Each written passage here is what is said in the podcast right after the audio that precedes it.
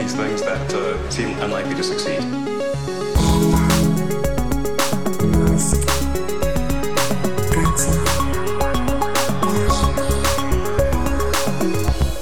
Bienvenidos a un nuevo episodio de Elon. ¿Qué tal estás, Matías? Muy bien y mucho más pobre que el hombre más rico del mundo. Lo ha logrado. Ha ganado, ha ganado el premio gordo. Le ha tocado el- la lotería de Navidad y la del niño. y básicamente todas. Ha comprado todos los billetes con el dinero de otro.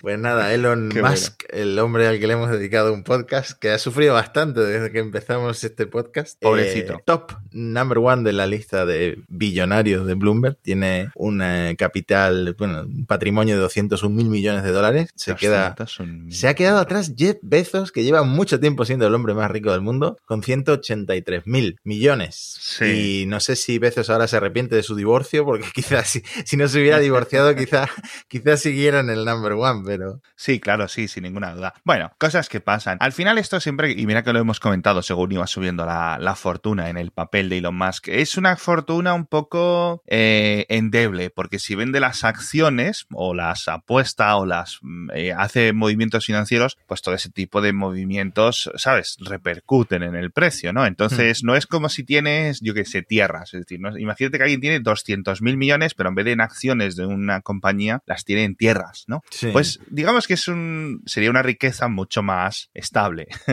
sí, pero la- lo cierto es que llevamos mucho tiempo hablando de la acción de Tesla, de si está Sí. inflada, no está sin inflada, pero es que- comprar, sin comprar. Pero es que va como un tiro. Ha superado a la valoración de Facebook. 800 mil Qué millones locura. de Qué dólares. locura, qué locura. Qué absoluta locura. O sea, Teslas invisibles, acciones de Tesla también invisibles, somos los más losers de- del mundo. Y todo, todo amigos, todo amigos, en aras del rigor y de la ética. Porque claro, tío, En fin, eh, que le va muy bien a Tesla, que le va muy bien a Elon Musk. eh, la verdad es que están to- todas las noticias que estamos viendo relativamente de- finales de 2020 a principios de 2021 están siendo bastante, bastante interesantes. Por cierto, vi que tú viste que había cambiado Elon su tweet fijado cuando se convirtió en el más rico, ¿no? Sí, reaccionaba a la noticia fijando un tuit de 2018 en el que ya por entonces decía que su dinero lo iba a destinar a ayudar a los problemas de la Tierra y de la humanidad. Entonces, la, la mitad de su patrimonio dice que está destinado a ayudar caso de, por ejemplo, el cambio climático, pues eso, con los coches eléctricos, la energía renovable, etcétera. Y la otra mitad lo va a destinar a establecer una ciudad autosuficiente en Marte para garantizar, esto estoy leyendo textualmente su tuit, para garantizar la continuidad de la vida de todas las especies de la Tierra en el caso de que planeta sea golpeado por un meteorito como el de los dinosaurios o ocurra la Tercera Guerra Mundial. No sé qué es más probable, pero bueno. La cuestión es que en eso quiere gastarse todos estos 200 mil millones de dólares y bueno, a juzgar por cómo van las cosas en, en Boca Chica, Texas, pues sí, sí que, sí que está avanzando en ese, en ese sentido, pero bueno, por ahora eh, se queda en una promesa. También reaccionó a la noticia con eh, un comentario muy gracioso que era, por cierto, los comentarios críticos siempre son muy apreciados y ya sabemos cómo se toma, cómo se toma Elon los comentarios críticos, que por cierto ahora comentaremos uno, y también dice que si a alguien se le ocurre una forma, un, sitio, una, institución, cualquier cosa, organización a la que donar dinero, pero que realmente marque la diferencia, que se lo digan. Porque es muy difícil, dice Elon, encontrar este tipo de organizaciones que aceptan donaciones que realmente marquen la diferencia en, en la Tierra para la humanidad o lo que sea. Y lo cierto es que donó 5 millones de dólares a Khan Academy, la, Sí. la academia online, pero no sabemos si donó a más instituciones, aso- asociaciones, organizaciones. Y lo que te quería comentar, una de las reacciones a, a este tuit tan irónico de, de los comentarios críticos siempre son muy bien, muy bien recibidos, muy bien apreciados, reaccionó Internet of Shit, que es esta cuenta de Twitter tan famosa anglosajona, eh, con una captura de tu bot, del Big Tech Alert, porque, porque resulta que no me, no me acuerdo cuándo Internet of Shit tuiteó que cómo podía optar para no participar en la beta del full self driving de Tesla como peatón, ¿no? Para que no lo, para que no lo choquen a él. Y en ese momento tu, tu bot saltó con que Elon Musk había dejado de seguir a Internet of Shit. Así que bueno, el rencor eh, no puede ocultarlo Elon por ningún lado, así que no sé hasta qué punto es verdad eso de que se toma bien los comentarios críticos. No, ya comentamos el caso de lo de Clean Técnica. Hace También. unos eh, hace unas semanas. También comentamos el caso. Es que mi bot, el, el Big Tech Alert, la verdad es que con, con Elon siempre destaca alguna cosa. Por cierto, ya volvió a seguir unas semanas después a los de Clean Technica, ya están, ya son amigos otra vez. Pero me hizo mucha gracia porque en agosto, creo, dejó de seguir a su, a su hermano, a Kimball, y no le ha vuelto a seguir. y no sabemos qué ha pasado. sabemos que se va de vacaciones por las fotos de los paparazzis, etcétera, ¿no? Que están por ahí juntos de vez en cuando, pero en Twitter no, no se siguen, que no lo sé, a mí me molestaría. pero bueno, en fin, eh, tenemos que hablar de satélites, tenemos que hablar de peleillas entre Amazon, ¿no? Como comentabas antes, eh, Jeff Bezos y Elon Musk por el tema de Starlink. ¿Qué ha pasado con el, el 5G? Bueno, esto es, empiezan los roces cada vez son más cercanos. Esto ya es un poco como eh, Francia e Inglaterra, ¿no? Que están mil años ahí, que sí, que te pego, que no, de vez en cuando entran en guerra, luego no, luego sí, pero están como con escaramuzas. Y la última es que, obviamente, pues está preparando Amazon bastante fuerte lo que es el proyecto Kuiper, que básicamente es su versión de Starlink.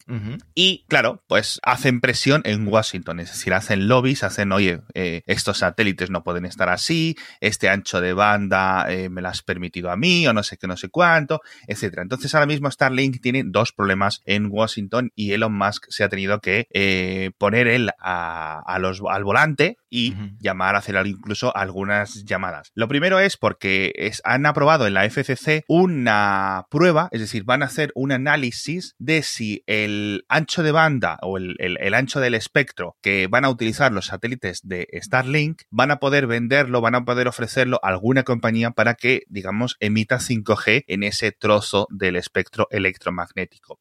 Esto, en principio, no deshabilitaría los satélites de Starlink en Estados Unidos, que recordemos que han recibido una subvención de 900 millones o que van a ir recibiendo a lo largo de los próximos años, mejor dicho, una subvención, pero sí podría complicar la cobertura en alguna situación, ¿vale?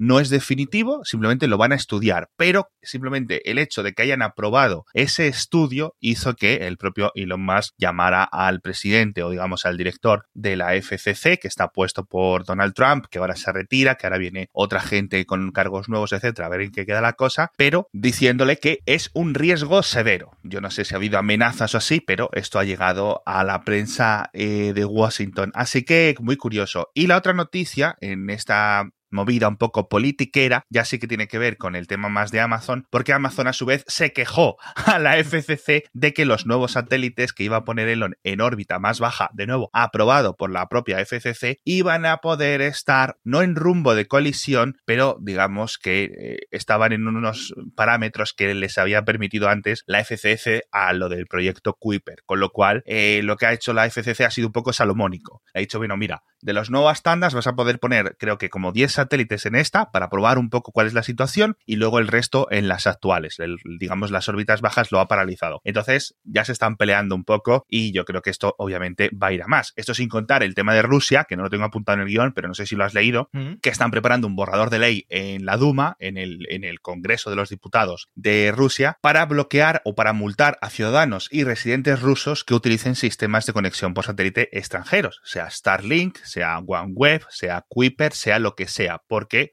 obviamente, pues si tienes tu sistema de comunicaciones oligárquico o como lo quieras decir, ¿no? Y con tus censuras y tus bloqueos de DNS y no sé qué, ¿sabes? Pues lo que no te interesa es que tus ciudadanos de repente, con un plato, además que seguro que los rusos, que son más listos, son muy listos los, los rusos, ¿no? en general, siempre son muy echados para adelante y con mucha experiencia en matemáticas, en ingeniería, etcétera, pues seguro que son capaces de montarse ellos mismos las antenas de Starlink. Así que no me extrañaría que hubiera por ahí impresoras en 3D para conectarse a los satélites de Starlink. Pero vamos, que dice el gobierno de Rusia que les va a poner multas si lo hacen, porque van a poner ellos, en principio, dicen que van a invertir 20 mil millones de dólares al cambio en poner una cosa que se llama esfera, que es, digamos, su propio sistema de conexión por satélite. Veremos, veremos qué tal funciona y veremos las multas, porque esto, obviamente, pues va a ir ocurriendo bastante más. Y otra noticia que no he apuntado en el guion de Starlink, perdón, que estoy un poco disperso, es que ya, han empezado las pruebas en Reino Unido. Mm. Así que, ojito, porque empiezan a llegar a Europa eh, continental, no a la Unión Europea, pero sí a la Europa continental, este tipo, este tipo de cositas. Pues, Ay, no sé, ojalá, ojalá Elon tuviera un departamento departamento de prensa para que nos contactara y nos prestara un, un, plato de estos para conectarnos y probarlo y comentarlo. Pero no sé. No había pensado, la verdad, en las implicaciones de Starlink en, en países como, yo que sé, Rusia,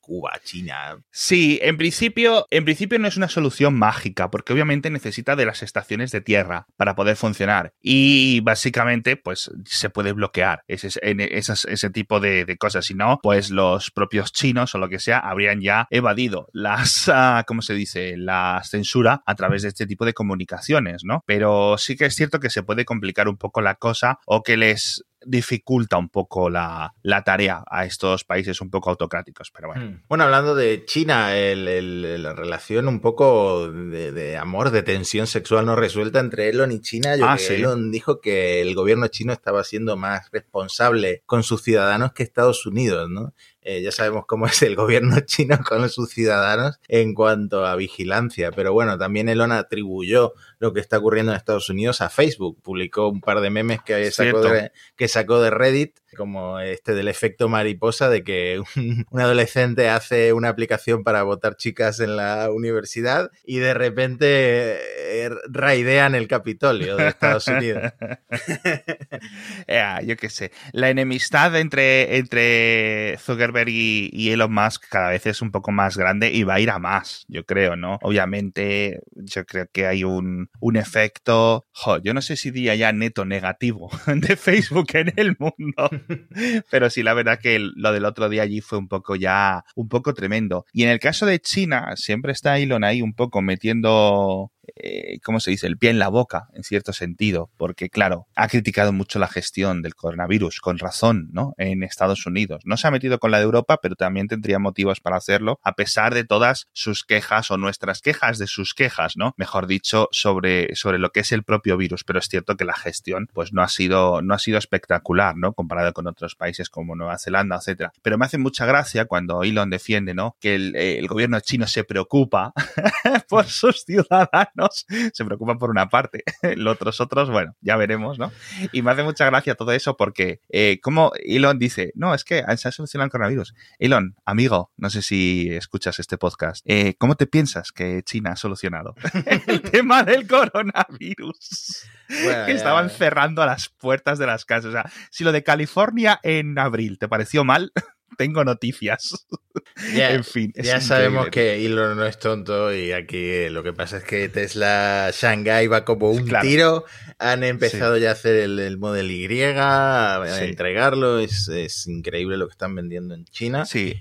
Y nada, también quería volver al tema de Facebook porque eh, apuntamos para comentar lo de Signal, que Elon recomendó Signal con todo Cierto. esto que está pasando con el cambio de privacidad de WhatsApp, que hay que aceptar eh, las nuevas condiciones para seguir usando WhatsApp. Y Elon básicamente tuiteó, eh, usad Signal. ¿Y qué ocurrió? Que en una semana Signal ganó 7,5 millones de usuarios. Incluso creo que estuvo un poco caído eh, un día sí. por, por la, la, oleada de usuarios que llegaron. Y, y, la gente que sigue a Elon, los inversores de bolsa tan inteligentes que, que siguen eh, su feed de Twitter, empezaron a invertir en una empresa que no tenía nada que ver, pero que se llamaba Signal Advance Incorporated. Y la acción de esa empresa subió un 400%.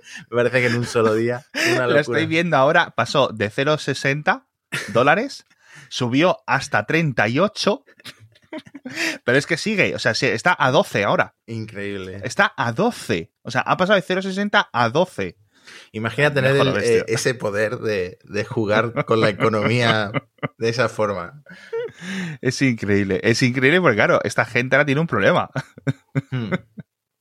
Ay, Dios mío, ay, Dios mío. Bueno, en fin, Elon yo creo que hace bien recomendando Signal, la verdad, yo creo que es una muy buena aplicación. También, por cierto, recordemos una de las personas que puso dinero en Signal en las últimas rondas de inversión fue Jan Kuhn, uno de los eh, fundadores de WhatsApp, bueno, cuando se fue de Facebook se fue tan de malas que utilizó parte del dinero que Facebook le había dado, como 50 millones, para invertir en Signal, con lo cual la verdad es que yo creo que es una aplicación que en nuestro día a día quizás muchos no la necesitemos usar o tampoco veo la necesidad porque vas a entrar y no están tus contactos, con lo cual te quedas igual. pero, pero sí que es cierto que, que, es una aplicación muy chula y que yo creo que el mundo sería mejor si todos usáramos Signal en vez de WhatsApp, por ejemplo. Pero bueno. Bueno, Edward Snowden también lo ha recomendado, así que supongo que para mm, mantenerte con vida también sirve. en Rusia, además. Mm. En fin, que tenemos que hablar de Tesla, que tenemos noticias, sobre todo, por cierto, de un coche del que no solemos hablar mucho en el podcast, que es el Model S. Pero rápidamente, el patrocinador de esta semana es cursosnle.com, que son la gente de Nathalie Language Experiences, de ahí la NLE. tenéis el enlace en las notas del episodio, y es una plataforma para aprender inglés, tanto británico como estadounidense, tanto de negocios como el que tú necesites, un forma más general, o conseguirte los certificados, o aprender otros idiomas, italiano, ruso, portugués, francés, etcétera. Totalmente online, totalmente a tu ritmo, sin ningún tipo de impedimento. ¿Que quieres estudiar a las 2 de la mañana? ¿Que quieres estudiar a las 2 de la tarde? ¿Que quieres estudiar 5 horas al día? ¿Que quieres estudiar media hora al día? Tú te lo marcas y tú eliges, ¿no? Un poco como quieres. Los profesores van a estar ahí. Simplemente tú entras, tiene una plataforma que se llama Dexway, que muchos quizás la conozcáis porque a lo mejor la habéis tenido en vuestro trabajo o en vuestra universidad en el pasado. Y esto es una pasada. Os dejo el enlace, como siempre, ya digo, en las notas del episodio. Podéis ver cómo funciona Dexway, pero vamos, una absoluta locura que puedes hacerte los writings, los reading, los listening, todas estas cosas las tienes ahí preparadas. Para todos los niveles y hay cursos más intensivos más caros, que incluso te puedes preparar para conseguir la certificación, y cursos más básicos, más baratos, más de repaso, más lo que necesitéis. De verdad, se adaptan a todos los niveles y a todas las necesidades. Ahora mismo yo no me metería en una academia física por nada del mundo, como, como, está cayendo, con lo cual ese tipo de academias virtuales, este tipo de academias remotas, que además tienen unos precios muy buenos, yo creo que son la opción para 2021, 2022 y para todo el siglo XXI, de verdad. Es una absoluta pasada lo bien que funciona. Y con el código MIXIO, M-I-X-X-I-O, tenéis 5% de descuento. Así que ya sabéis, cursos nle.com. Tenéis enlace en las notas del episodio. En fin, vámonos con los coches. Eh, no sé si llegamos a entrar en un tema que, bueno, en cierto modo está viejo porque han, salido un montón de informaciones sobre el coche de Apple. El coche que puede salir en 2025, puede salir en 2030. No sabemos cuándo va a salir eh, y qué, qué tipo de concepto es y si es algo que va a sacar Apple o si va a sacar otra marca. La cuestión es que mm, están trabajando en algo relacionado con coches autónomos y eléctricos y la reacción de Elon fue para que la, prensa picara enseguida y empezara a cubrir la noticia de que eh, Tesla estuvo muy cerca de venderse a Apple. Sí, bueno, esto en principio ocurrió cuando los, los, rumores de finales de diciembre de que sacó Reuters, luego la prensa coreana también ha seguido investigando, diciendo que Apple ha estado en colaboración o en conversaciones con un montón de fabricantes, pero especialmente con Hyundai, y reveló básicamente que durante esta época negrita del lanzamiento, de, digamos, de la puesta en marcha del Model 3, eh, intentó. Vamos a ver qué pasamos, vamos a ver qué se puede hacer con Apple, porque sabemos que Apple está haciendo un coche, sabemos que Apple lleva años robándonos a muchos grandes ingenieros, ¿no? Incluso el propio Doug Field, que vino de, fue de Apple a Tesla, ahí construyó el Model S, hizo un montón de cosas chulas y luego se volvió, ¿no? Un poco después, cinco años después, si no recuerdo mal, a Apple, con lo cual, obviamente, Tesla sabe que mejor que nadie, seguramente, lo que, lo que está haciendo Apple por el tipo de ingenieros, el tipo de diseñadores, el tipo de trabajadores que les quitan, ¿no? Hmm. Y entonces dijo eso, no, eh, intenté hablar, creo que es la, frase que dijo, ¿no? Intenté hablar con Tim Cook, pero vamos, que, no, que no consiguieron ninguna reunión ni nada. Yo creo que Tim Cook en ese momento, quizás Tesla lo hubiera interesado años antes a, Apple, que sí sabemos que hubo discusiones internas en Apple para ver si eh, merecería la pena comprar, comprar esta, esta empresa, ¿no? Esta empresa vecina, en cierto sentido, y que les hubiera dado un, avance. Eso yo creo que queda para un mundo alternativo, aunque sí es cierto que ya cuando lanzaron el Roadster en 2008, si no recuerdo mal, el propio Steve Jobs, como todo el mundo en Silicon Valley, yo creo, se puso a hablar mucho de coches eléctricos. Oye, ¿y si Apple fuera a hacer un coche? ¿Cómo lo haríamos? ¿Cómo lo venderíamos? ¿No? ¿De qué forma sería? Además, ya sabemos que tanto Steve Jobs como Johnny Ive, etcétera, son muy de. les gustan mucho los coches, ¿no? Incluso al propio Eddie Q, un montón de grandes y altos ejecutivos de, Apple son muy de muy cocheros, en cierto hmm. sentido, ¿no? Entonces sí que hubo como conversaciones un poco informales en 2008 entre los propios inversores, ¿no? Yo creo que el último que lo ha comentado fue Tony Fadell, el creador del iPod. Dice, no, unas conversaciones, unos paseos que tuve con Steve Jobs,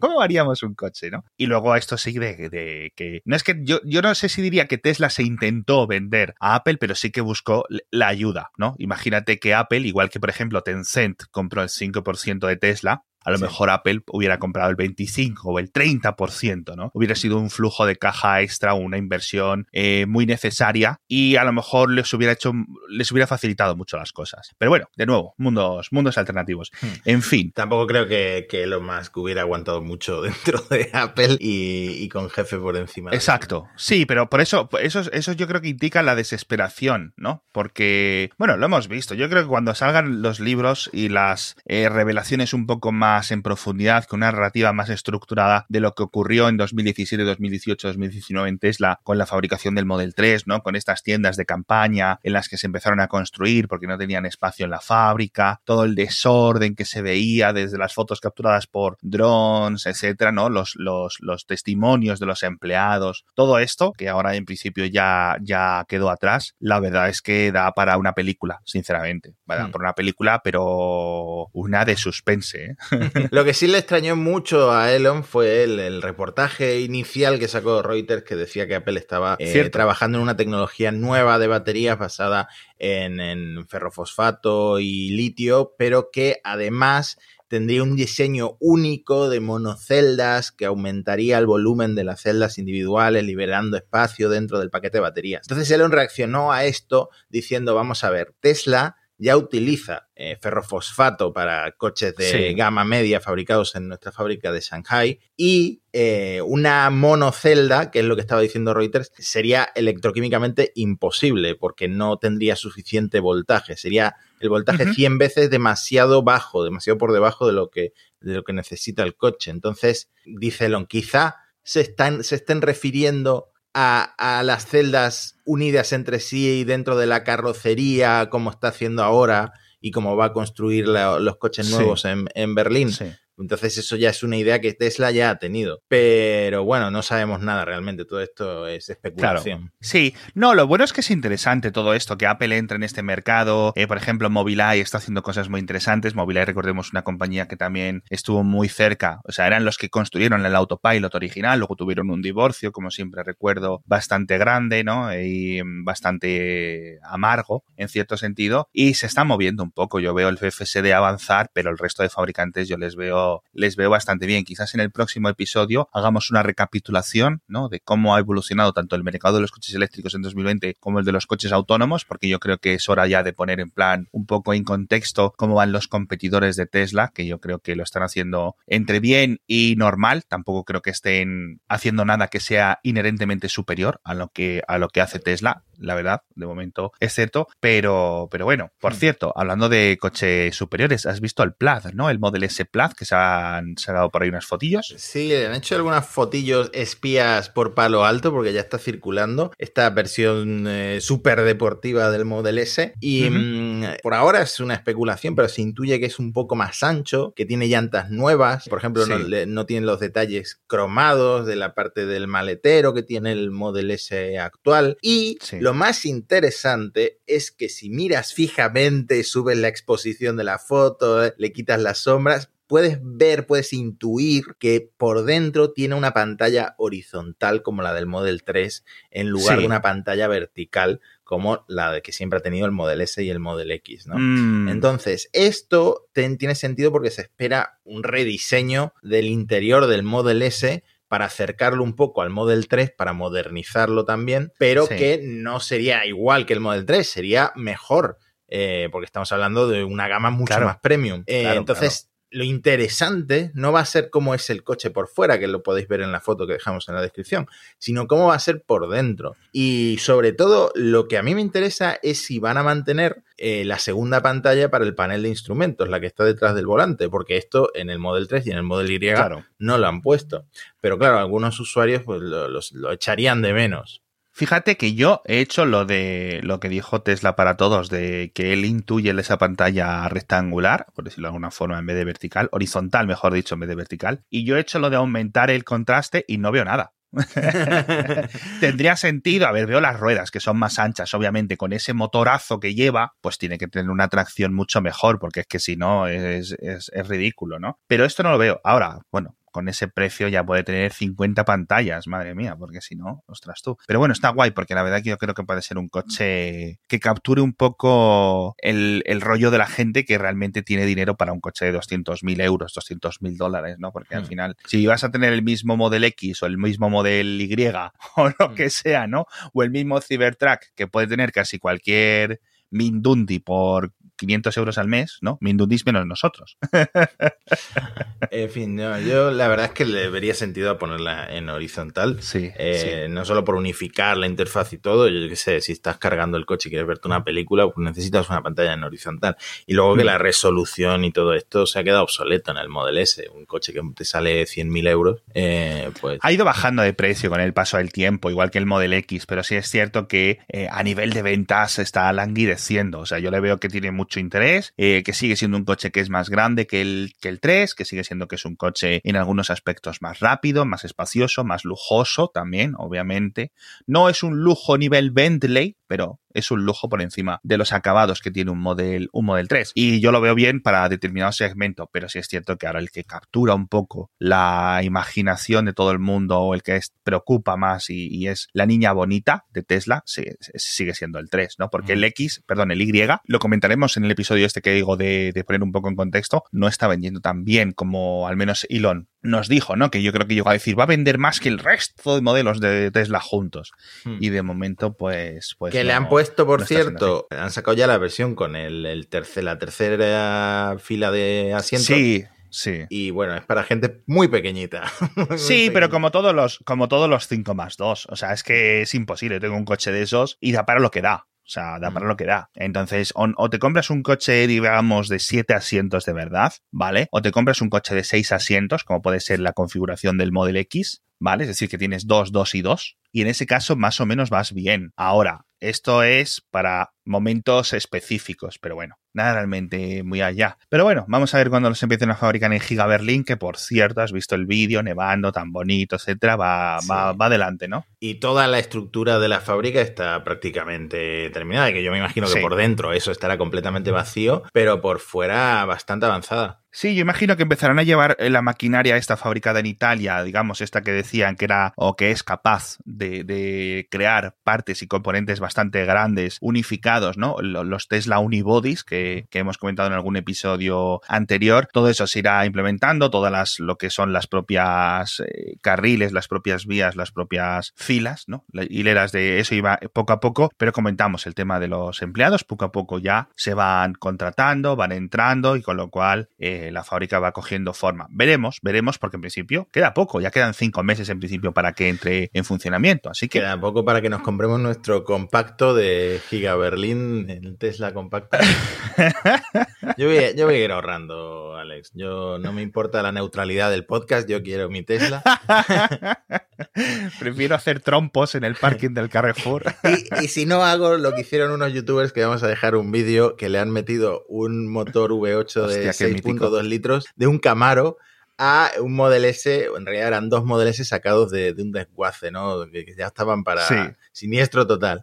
Y son los mismos que hicieron el, eh, una, una, versión doméstica del Cyberquad el año pasado, y eh, bueno, hay, hay gente a la que le fascina ver este tipo de vídeos en el que la gente hace virguerías de mecánicas, Sí, etcétera, así sí. que lo dejaremos en la descripción. Sí, está bastante guay porque, claro, eh, le ponen hasta, obviamente, la transmisión, todo. O sea, motor de gasolina es un poco raro. Sé que suena raro porque normalmente lo que vemos en YouTube de este tipo de gente tan manitas es lo contrario. Es decir, convertimos en eléctrico un BMW, no sé qué, no sé cuánto. No, en este caso es lo contrario. le ponemos el motor de un Camaro y, y ala. y es bastante, bastante chulo. En fin, como siempre, del Model S Plaid, de Giga Berlin, de todas estas cosas de Starlink, de la renovación esta del Camaro o del motor de Camaro, de las peleas de Washington, de todo este tema del Capitolio, la riqueza, la fortuna, etcétera, de Elon Musk, como siempre tenéis enlaces en las notas del episodio. Muchas gracias por estar ahí una semana más con Elon. Empezamos 2021 con fuerza. Muchas gracias a la gente de cursos NLE por patrocinar este episodio y nos vemos la próxima semana. Hasta otra.